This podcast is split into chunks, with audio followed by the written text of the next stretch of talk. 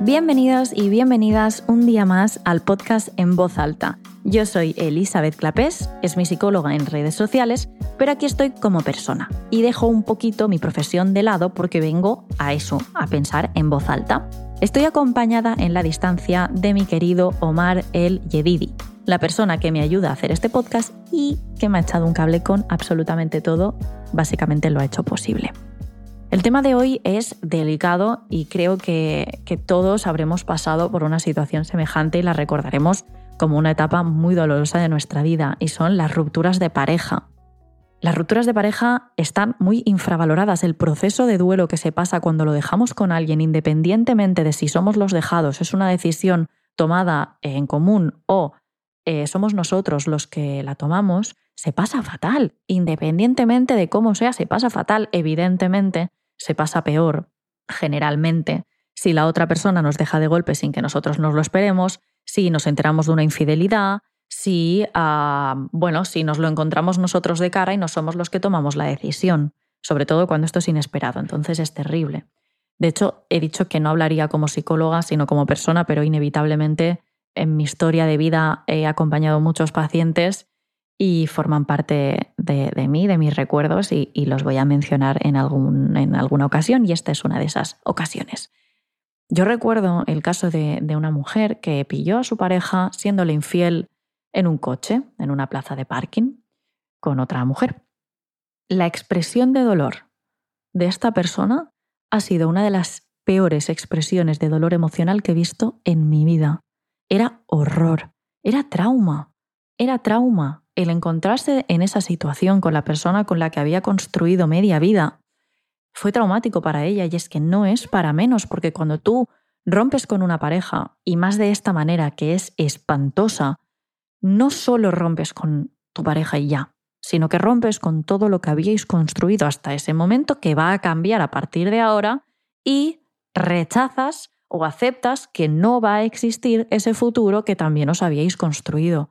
Por lo tanto, lo de, no lo de menos, pero no es lo peor lo de romper con tu pareja, es que rompes con una parte de tu vida muy grande, que puede llegar a ser casi la totalidad de tu vida, porque no es lo mismo romper una relación en la que tú vives con tus padres y él vive con los suyos o ella vive en su propia casa y tú en la tuya, a que romper la relación con alguien con quien tienes dos hijos, tenéis una hipoteca, la familia en común y todos los amigos en común. No es lo mismo, evidentemente, hay que reconstruir de una manera distinta que no significa que una persona lo vaya a pasar peor que la otra, pero evidentemente a una persona se le está complicando un poco más que a la otra.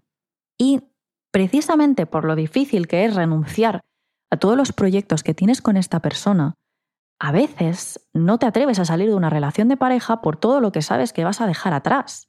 Yo recuerdo estar en una relación muy mala, muy mala, muy, muy, muy, muy mala, de lo peor que he tenido en mi vida y pensar, jope, es que vale, no estoy bien, no soy feliz y esta persona me trata mal, pero tenemos una casa en común, tenemos un proyecto de vida, tenemos años a nuestra espalda juntos en los que hemos construido una historia, en los que hemos acabado conociendo amigos en común y juntando a las familias, a nuestras respectivas familias con nuestra relación de pareja, ¿no? Al final ya teníamos, pues, éramos una pareja muy estabilizada y yo pensaba, ¿cómo voy a romper con todo esto? Y ya no con todo esto, sino con todo lo que vendría si yo siguiera con esta persona, porque además el proyecto que nos habíamos montado en nuestra mente era precioso. No habría llegado nunca con esta persona, ¿no? Pero igualmente en mi cabeza existía, porque es que ya casi que duele más lo que te imaginas que lo que ha sucedido. Y yo recuerdo el ser capaz de alargar y alargar y alargar y alargar la ruptura aparte de por una evidente eh, manipulación psicológica, maltrato y dependencia emocional, también por, por el pensar, ostras, es que, ¿cómo voy a dejar todo esto?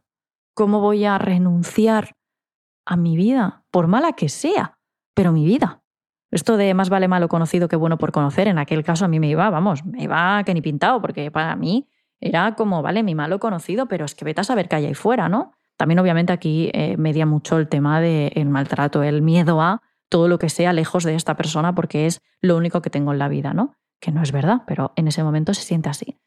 Pues yo recuerdo esta sensación de decir, ostras, es que tendría que cambiarme hasta de ciudad si lo dejase con esta persona. porque yo no tenía nadie allí. Bueno, algunos amigos, ¿no? Pero mi familia vivía en otro sitio. Pues mira, por si hay alguien en la situación que yo viví en aquel momento de no dejar una relación de pareja por todo lo que supondría, pese a saber que no eres feliz, voy a decir una frase que, que fue lo que me dije en bucle en aquel momento. Ni un piso, ni amigos, ni familia en común, ni un proyecto de futuro, ni tropecientos años al lado de alguien vale más que mi paz mental. Nada, absolutamente nada vale más que que yo esté feliz. Y yo no era feliz. O sea, era imposible ser feliz ahí. No es que yo no lo fuera, es que nadie lo habría sido. Pero independientemente de si la relación sea mejor o peor, porque en mi caso tampoco es un, e, eh, no es un buen ejemplo, ¿no? Em, independientemente de cómo sea la relación, si tú no eres feliz, no hay casa, no hay amigos, no hay familia, no hay nada que compense, porque ¿qué vamos a hacer en esa situación? ¿Alargar la relación de pareja hasta toda la vida simplemente por no salir de la zona de confort. Yo entiendo que hay zonas de confort más complicadas que otras de dejar. Cuando hay hijos de por medio, hipoteca y demás, entiendo que se complica. Pero realmente vale la pena no sacrificarse y pasar toda tu vida al lado de alguien que te hace puramente infeliz. Da para pensar. Yo me cambié de, bueno, yo dejé la casa, perdí muchísimo dinero con ese tema, me cambié de ciudad, rompí con absolutamente toda mi vida, incluso dejé lo que estaba estudiando, bueno, me tuve que ir y me fui. Y bueno, lo demás ya es historia. Pero sí, ese paso lo di y estoy muy orgullosa. A lo que iba. Cuando te dejan o cuando finalizas una relación de pareja importante para ti, es que es normal sentir que el mundo se te cae encima, que no lo vas a superar nunca, que no vas a conocer a nadie mejor, e incluso creer que, que, bueno, que lo que estás viviendo no es real, que te está costando asimilarlo tanto que llega un punto en el que dices, esto no puede ser, yo mañana por la mañana me voy a despertar y mi vida va a volver a ser como era antes. Y te despiertas y no. Y la pesadilla es la realidad y no lo que has soñado. Por eso, primero de todo, si estás pasando por esta situación, quiero que sepas que te mando un abrazo inmenso, muy fuerte, muy, muy fuerte y de corazón, porque siento en el alma que estés sufriendo de esta manera, porque una ruptura puede llegar a ser terrible, pero terrible. Poco se habla de lo terrible que puede llegar a ser el duelo por una ruptura de pareja. Incluso los psicólogos utilizamos en ocasiones el término ruptura traumática, porque es que es en lo que se puede convertir. Cuando pasamos por este proceso, sobre todo cuando somos dejados, pero no únicamente aquí, sino cuando nos vemos obligados a romper con una relación porque no somos felices también, es normal que pensemos cosas como eh, nunca volveré a tener algo así con nadie, no me imagino mi vida sin él o sin ella, ¿y ahora qué? ¿Y ahora qué hago? Yo recuerdo una amiga a la que dejaron de manera, bueno, terrible, haciendo ghosting sin dar ningún tipo de explicación tras años de relación y me decía, ¿y yo ahora qué hago? O sea, ¿ahora qué? ¿Ahora qué? Y no, no le salía nada más de la boca, era, era una... Yo creo que ella estaba viviendo la sensación de decir, ¿mañana qué? O sea, ¿toda mi vida qué? Entonces, que pasemos por este tipo de sufrimientos y que nos preguntemos estas cosas o nos digamos estas frases, es que es normal.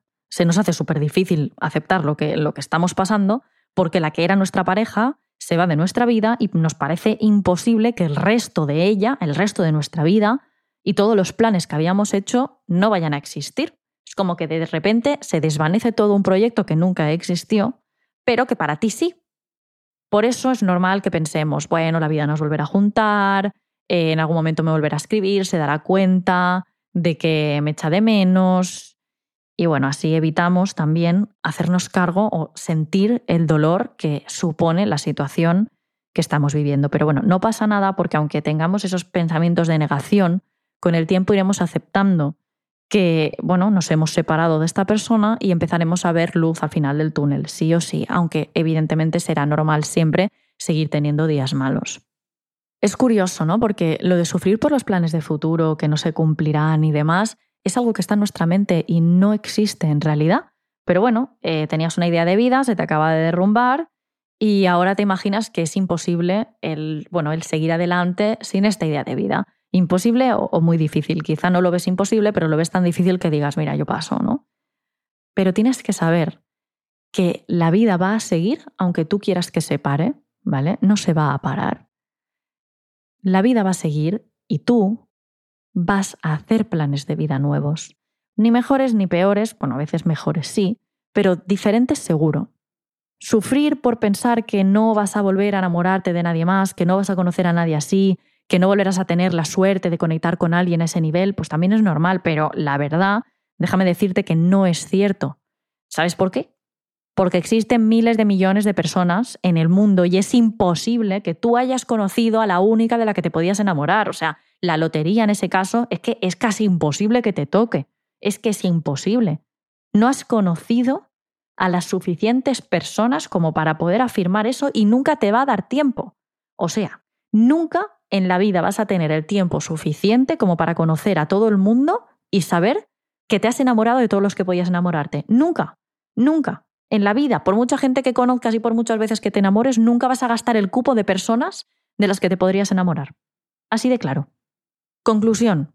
Existen miles de personas de las cuales vas a poder enamorarte y no tendrás tiempo como para conocerlas a todas. Piensa cuánta gente ha pasado por una ruptura como esta que tú estás viviendo y han pensado que nunca más iban a volver a enamorarse y sin embargo la vida les ha demostrado que se equivocaban. De hecho, si miras atrás, probablemente tú has pasado por alguna ruptura de pareja en la que has pensado precisamente lo mismo y aquí estás y lo has superado. A veces hay que mirar hacia atrás, ver los pocitos de los que hemos salido y darnos cuenta de que no, no estamos viviendo el primero. Esto mismo que estás sintiendo ahora, lo han sentido más personas. Y aunque duela, hay que pasarlo. Esto es como cuando pillas un virus, que no hay antibiótico que lo cure, que tienes que pasar el catarro, que lo tienes que pasar mal, que podemos paliar los síntomas de diferentes maneras, pero que hay que curar. Hay que curar y hay que dejar al tiempo que cure. Aunque yo siempre digo que el tiempo cura, pero hay que ayudar al tiempo a que cure. También he visto en rupturas personas diciéndome que, necesitaban un medicamento que, bajara ese dolor como que necesitaban que eso dejara de, doler de una puta vez, porque es que es desesperante y se sufre muchísimo, pero es que lamentablemente, por desgracia, te digo, no existe una fórmula mágica que vaya a hacer desaparecer el dolor de un momento para otro. Lamentablemente vas a tener que pasarlo como quien pasa lo que he dicho, un virus. La buena noticia, que en algún momento va a dejar de doler, que mirarás atrás y dirás, hostia puta, qué mal lo pasé, pero qué equivocado estaba cuando creía que era el fin de mi vida amorosa o el fin de mi vida secas. Así que bueno, yo te prometo que va a pasar y repítetelo, ponte este audio tantas veces como necesites. Este dolor va a pasar. No va a ser para toda la vida. No va a doler siempre. Hay un dicho que no recuerdo mucho ahora mismo, que me gusta, que es el de me gusta, pero no, no es un, no es, vamos, no es revelador, es algo que hemos escuchado mil veces. Lo de no hay dolor que 100 años dure ni que cuerpo que lo aguante o algo así. Pues no sé si es así, pero si no es así, da igual. El caso, no hay dolor o no hay mal que 100 años dure ni cuerpo que lo aguante, tal cual. Y luego hay otro que me gusta mucho, yo no creo en Dios, pero que dice, Dios ahoga pero no aprieta. La verdad es que a veces ahoga tanto que parece, no, Dios ahoga pero no aprieta, no, hombre, no. Dios aprieta pero no ahoga, joder, que está feísimo.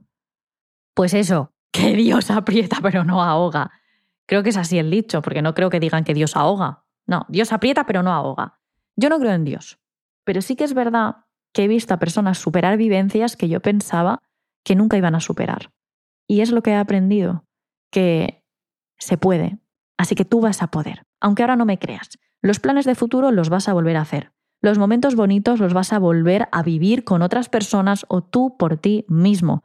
Y vas a recordar tu relación anterior, si era buena, con cariño y no con dolor a no ser que haya sido un desastre y entonces la recordarás como lo que es. Incluso serás capaz de verlo con más objetividad y serás capaz de analizar lo que estás viviendo y agradecerás el proceso por el que estás pasando. Incluso volverás a enamorarte, porque claro, como te he dicho, esa no era la única persona del planeta de la que podías enamorarte. Ya sería casualidad que entre miles de millones de seres humanos lo hubieras conocido a ella. Poco a poco te vas a ir encontrando mejor y como te he dicho antes, mirarás atrás y llegará un momento en el que no se te remueva nada cuando pienses en esta persona. Ese día te vas a reír de ti, de cuando sentiste que era el fin del mundo, reír entre comillas, y vas a aprender que no todo es tan terrible como parece en el momento, que se sufre, pero se sale. O sea que la buena noticia es que por muy terrible que lo veas ahora y por mucho que duela, No lo es, no es tan terrible, vas a poder salir de esta. ¿Vale? Yo ahora te voy a dar unos consejos para hacer algo más ameno el proceso. Uno, Llora todo lo que necesites, desahógate, permítete sentir el dolor y una vez lo hayas sacado todo, que te hayas desahogado, que ya solo estés entrando en bucle, que no te esté siendo de ninguna utilidad continuar con el sufrimiento, guarda absolutamente todo lo que te recuerda a esa persona en una caja y no la vuelvas a abrir hasta que no tengas superada la ruptura, pero tienes que tenerla muy superada. Muy superada significa que yo aún no me atrevo a abrir la caja de la relación que os he contado y mira que ha pasado tiempo, ¿eh? pero no, ¿por qué? ¿por qué? Porque es una herida que no quiero volver a sufrir, entonces no la abro. Es de precavidos no abrir esa caja. Entonces la dejamos ahí hasta que hayan pasado los suficientes años, y sí, años, como para que la abramos y digamos, qué monos, ¿no? Qué época tan bonita. Yo nunca voy a abrir esa caja y voy a pensar esto. De hecho, esa caja, si no me equivoco, no está ni, ni en mi posesión, porque no sé si se la di o la tiré, precisamente por esto, para evitar ese momento, porque yo sabía que no había, no existiría el día que yo la abriese sin sufrir por todo lo que había vivido, ¿no? Con esta persona en, el mal sentido. Pero si tú has tenido la suerte de tener una buena relación, algún día la podrás, esa caja la podrás mirar con cariño, pero va a pasar mucho tiempo, mucho tiempo. Entonces, espérate, no seas ansias y no te regodes en el dolor, porque de verdad que imagínate que te haces un corte quieres que ese corte se cure, ¿verdad? Vale, pues para que se cure quizá no estás cada 10 minutos abriendo la brecha para que sangre y volver a curarla. Pues eso es lo que haces cuando escuchas música triste que te recuerda a él o a ella, cuando abres la caja, cuando vas a los sitios que frecuentabais, cuando hablas y constantemente repites una y otra vez la misma historia y entras en bucle, lo que estás haciendo es coger tu corte, abrirlo, que sangre, que escueza y luego curarlo, porque obviamente lo curas y pues luego se te pasa un poquito, te encuentras mejor y al cabo de unos días vuelves a hacer lo mismo. Pues no, no sirve de absolutamente nada. El corte hay que dejar sanar. Y para dejar sanar hay que no abrir, ¿vale? Segundo, contacto cero, cero patatero. Elimina a esa persona de redes sociales. No revises sus cuentas de Instagram, de Facebook, no. No lo llames, no le envíes mensajes. Corta absolutamente todo tipo de contacto con esa persona y con su entorno. No te enteres de nada de su vida, ni queriendo ni sin querer porque sí, sin querer, es que la gente te lo cuente, te cuente cosas que está haciendo esta persona en su vida actual, sin ti, nueva. Pues para evitarlo, pide a la gente de tu entorno que no te hablen de él o ella. Pídelo, no, que no te mantengan al día, que no te cuenten, nada, no te interesa. Porque es que si no, cada vez que imaginemos que se llama eh, Pablo, pues cada vez que te digan Pablo, a ti te va a dar una punzada en el pecho que es súper contraproducente para tu proceso de recuperación y súper innecesaria y mala para tu salud mental, no te interesa. Por lo tanto, que no te hablen de Pablo si no es estrictamente necesario, yo que sé, tienes que ir a un entierro o cualquier cosa que sea obviamente importante que quizá te tienes que enterar, ¿no? Evita, evita todo esto. E incluso evita frecuentar los sitios a los que ibais juntos y no provoques encuentros casuales, que de esta ya también me lo sé, porque me dicen a veces mis pacientes, no, es que, a ver, yo sabía que él iba a ir, pero eh, yo es que no iba a dejar de ir por él. Bueno, pues quizá durante una temporada de tu vida tienes que priorizar tu salud mental antes que tu cotilleo, que el encontrártelo o que el llevar una vida totalmente normal y puedes decidir no ir donde va esta persona, vas a otro sitio. El contacto cero es una cosa seria y puedes engañar a quien quieras, pero no a ti misma o no a ti mismo. Tú sabes perfectamente cuándo estás haciendo por contactar con esa persona y cuándo no. Y escúchame una cosa, algo que yo le dije a una paciente mía tropecientas veces. Bueno, tropecientas no, que no hicieron falta tantas, pero una cosita que yo le dije a una paciente mía muchas veces. Desde, o sea, tú te has metido en sus redes sociales, ¿vale? ¿Cómo te sentías antes de meterte en sus redes sociales y ver la vida que llevaba? Y me decía, bueno, estaba triste, pero estaba, bueno, vale. Y después de meterte en sus redes sociales, pues tenía ansiedad, estaba muy triste, me puse a llorar y tardé horas en recuperarme. Ajá, por lo tanto, el meterte en sus redes sociales lo que ha hecho es empeorar tu estado anímico. Sí, vale. ¿Y de qué te ha servido? ¿Qué te ha aportado? Nada, absolutamente nada. Pues hay que aguantar las ganas de mirar las redes sociales porque no te vas a sentir mejor después de mirarlas que antes y hay que hacer cosas que te hagan sentir bien. Por aquí voy. Tercero, haz una lista de personas que te dan paz esas personas con las que estás cómoda, con las que te sientes en casa, pues esas.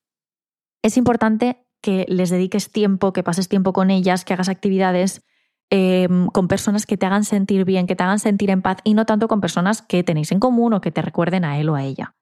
¿Vale? O sea, haz planes con, esta, con amigos, con familia, compartid hobbies, lo que sea, que te mantenga un poquito entretenida, porque es difícil recuperarse desde el sofá de tu casa eh, llorando, viendo fotos y viendo películas románticas. Es que vas a empeorar muchísimo el proceso y lo que queremos es que el proceso sea más corto. Cuarto, cuida de ti. Yo digo que estás en unidad de cuidados intensivos emocionales, a nivel emocional, perdona. Unidad de cuidados intensivos a nivel emocional. Por lo tanto, requieres de cuidados. Así que modo autocuidado a tope, dedícate todo el tiempo posible a ti, a sentirte bien, a sentirte atractiva, a mantenerte limpia, aseada, a dedicarte tiempo, a hacer rituales o hacer actividades que te hagan sentir bien. Haz más de eso que te hace feliz. Trata de dormir tus horas, ocho horas, come sano, porque aunque te apetezca pegarte, pues, yo qué sé, comer pues, helado o comer chocolate, que está bien y está estupendo en todas las épocas de tu vida, pero no te metas ahí de no salir de casa, no cocino porque me encuentro mal y me como cualquier cosa, no hago nada de ejercicio, no me da nada la luz, eh, me quedo encerrada y no socializo, porque es que, como digo, te vas a empeorar a ti misma, vas a dificultar muchísimo el proceso de recuperación. Entonces, intenta cuidar de ti, porque estás en momento de cuidados intensivos. 5. Actúa de forma que estés orgulloso o orgullosa de ti. ¿Qué digo con esto? ¿A qué me refiero con esto? Si empiezas a llamar a tu ex, a enviarle mil mensajes, a rogarle que vuelva, pese a que te ha dicho que no quiere, a tratar de coincidir con él o ella en público constantemente, a presentarte en su casa, a tener detalles con él para que vuelva. Si empiezas a hacer esto, además de que vas a ser molesto para la otra persona, va a ser humillante para ti. Y una vez pase la etapa esta tan difícil, ya no solo vas a tener que superar la ruptura, sino que también vas a tener que superar la conducta que has tenido durante esta. Intenta mantener tu dignidad. No busques llamar su atención porque de esta forma la vas a llamar, sí, pero para mal. Y se va a ver afectada tu autoestima y va a ser mucho más difícil recuperarte si además de recuperar la ruptura, tienes que recuperar tu dignidad. ¿Vale? 6. Cuando tengas muchas, muchas ganas de escribir a esta persona o de llamarla, escribe o llama a alguien alternativo. ¿Vale? Informa a esta persona de tu situación y de cómo te sientes y dile, mira, en el momento en el que yo tenga ganas de hablar con mi ex o de decirle esto o lo otro, voy a llamarte a ti. Otra opción que puedes hacer y que me recomendó mucho una psicóloga, pero por otro tema, porque me contó lo que le recomendaba a sus pacientes, que eh, o lo grabasen en una nota de voz que se enviasen a sí mismos, ¿vale? Lo que le quieren decir a su ex, o que lo escribiesen en un texto que se lo enviasen a sí mismos. Que pasadas unas horas o un día lo leyeran y analizaran cómo se están sintiendo. La mayoría sentían vergüenza de sí mismos, de cómo están hablando, de lo que, bueno, de la posición en la que les deja ese mensaje o esa nota de voz. Es importante que seamos conscientes de que cuando alguien nos deja, es importante preservar la dignidad, que es importante cuidar de la imagen que proyectamos a los demás, pero también y sobre todo de la que nos proyectamos a nosotros mismos. 7. Evita entrar en bucle. Cuando sientas que estás pensando en esa persona de manera obsesiva, tienes que mandarte a callar, a decirte stop a ti misma. Tienes que aprender a hacer eso. Y ponte, yo qué sé, a hacer otra cosa. Haz una lista de cosas para hacer en esos momentos que pueda ayudarte por ejemplo, a mí me gusta pintar, a mí me gusta ver series, a mí me gusta pasear al sol con mi perrito, me gusta hacer velitas, me gusta hacer, pues mm, yo soy muy artística y me gusta mucho todo esto, ¿no?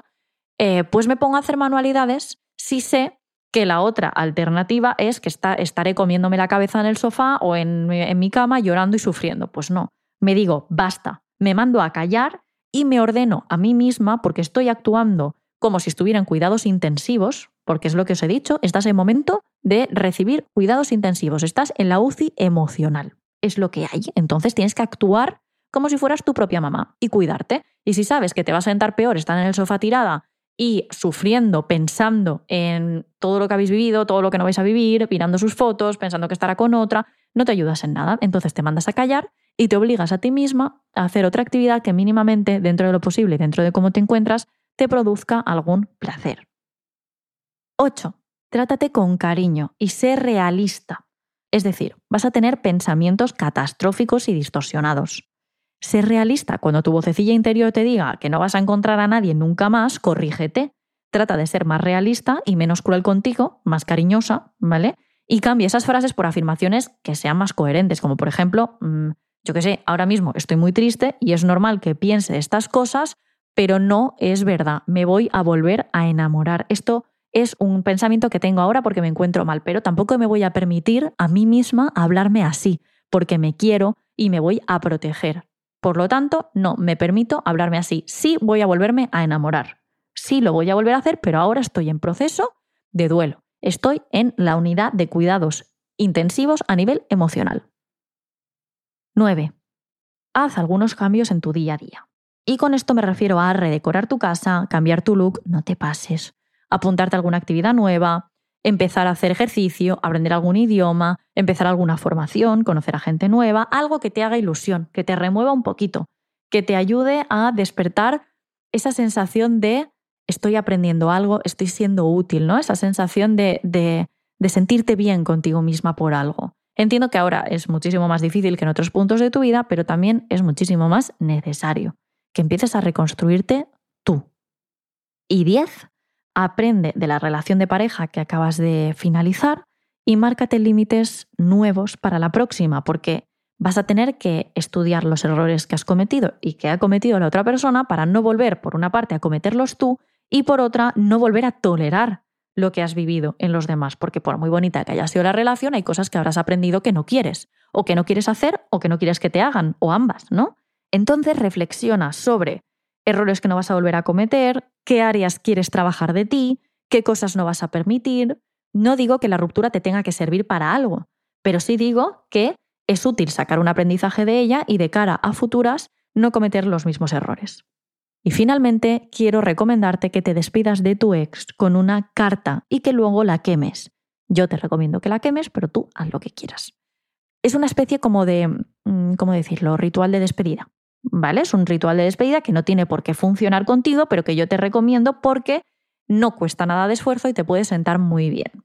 Escribe una carta con todo eso que te gustaría decirle, con todo eso que te ha quedado ahí dentro, sácalo, despídete, cierra y quema esa carta diría tírala al mar, que es lo que dicen en muchos eh, libros, pero no la tires al mar porque contamina, se la come una tortuguita y luego cuando la tortuguita muere aparece tu papelito dentro de su barriga. Y está feísimo. Entonces, quémala, que no quémala en un entorno controlado. Madre mía, es que lo tengo que aclarar todo porque luego me viene gente por Instagram diciéndome, es que has dicho esto y no. Que la quemes o que la mojes en el grifo de tu casa para que se deshaga. ¿Vale? No que se va por el desagüe. Da igual, mira, lo que te dé la gana con la carta, pero que desaparezca y que no contamine, ¿vale? Total, una carta de despedida que sea de cierre para ti, que sea una manera de decir hasta aquí, que a tu cerebro le ayude a asimilar que ha cerrado una etapa. Tu vida ha cambiado y tú también. Y cruzarte de brazos y esperar a que todo desde fuera cambie y mejore por sí mismo, pues bueno, puede dar resultado, pero seguro que da muchísimo mejor resultado que cojas las riendas de tu vida, que empieces a trabajar un poquito para aprender de los errores que has cometido y que empieces a encaminar tu vida hacia allá donde quieras ir. Entonces, te voy a hacer tres preguntas. ¿Qué quieres hacer con tu vida de aquí en adelante? ¿Qué es lo que realmente te gusta? ¿Y hacia dónde quieres ir? Y con esas tres preguntas construye, aunque sea en tu mente, ayudándote de una lista, una idea de futuro de hacia dónde quieres encaminarte. Esto en cuanto te encuentres un poquito mejor, ¿vale? En cuanto te encuentres un poquito mejor, inauguras el inicio de tu nueva etapa para ti. Y recuerda, creo que esta frase me la dijo mi madre, pero no estoy segura. Hubo una de las dos de las que voy a decir, me la dijo mi madre. Hay una que obviamente no es para hacer la gracia y no, que es la de volver con tu ex es como tragarte el vómito, ¿vale? Me parece horrorosa, porque además no, no es verdad, pero no sé si es esta la que me dijo mi madre, o la de si es tu ex, por algo es, ¿vale? Esto yo me lo decía un montón. Si fuera el amor de mi vida, yo estaría rompiendo con esta persona. Ojo, no hay un solo amor de tu vida. Pero para que me entiendas, ¿no? Si fuera el amor de mi vida, estaría rompiendo con esta persona, estaría pasando por este proceso. Si fuera em, la persona de mi vida, el amor y toda, todo mi futuro, estaría pasando por este proceso si fuera la persona adecuada. Pues no. Así que llegados a este punto, que se me ha quedado bastante largo el podcast, pero no pasa nada, espero haber ayudado a alguien. Te mando un abrazo enorme que espero que recuerdes en todos esos momentos de dolor para que te ayude a pensar que esto va a pasar. Te prometo que va a pasar. Repítetelo tantas veces como lo necesites. Esto va a pasar. Va a dejar de doler te vas a encontrar mejor y algún día mirarás atrás y dirás, joder, qué mal lo pasé, pero qué bien estoy ahora.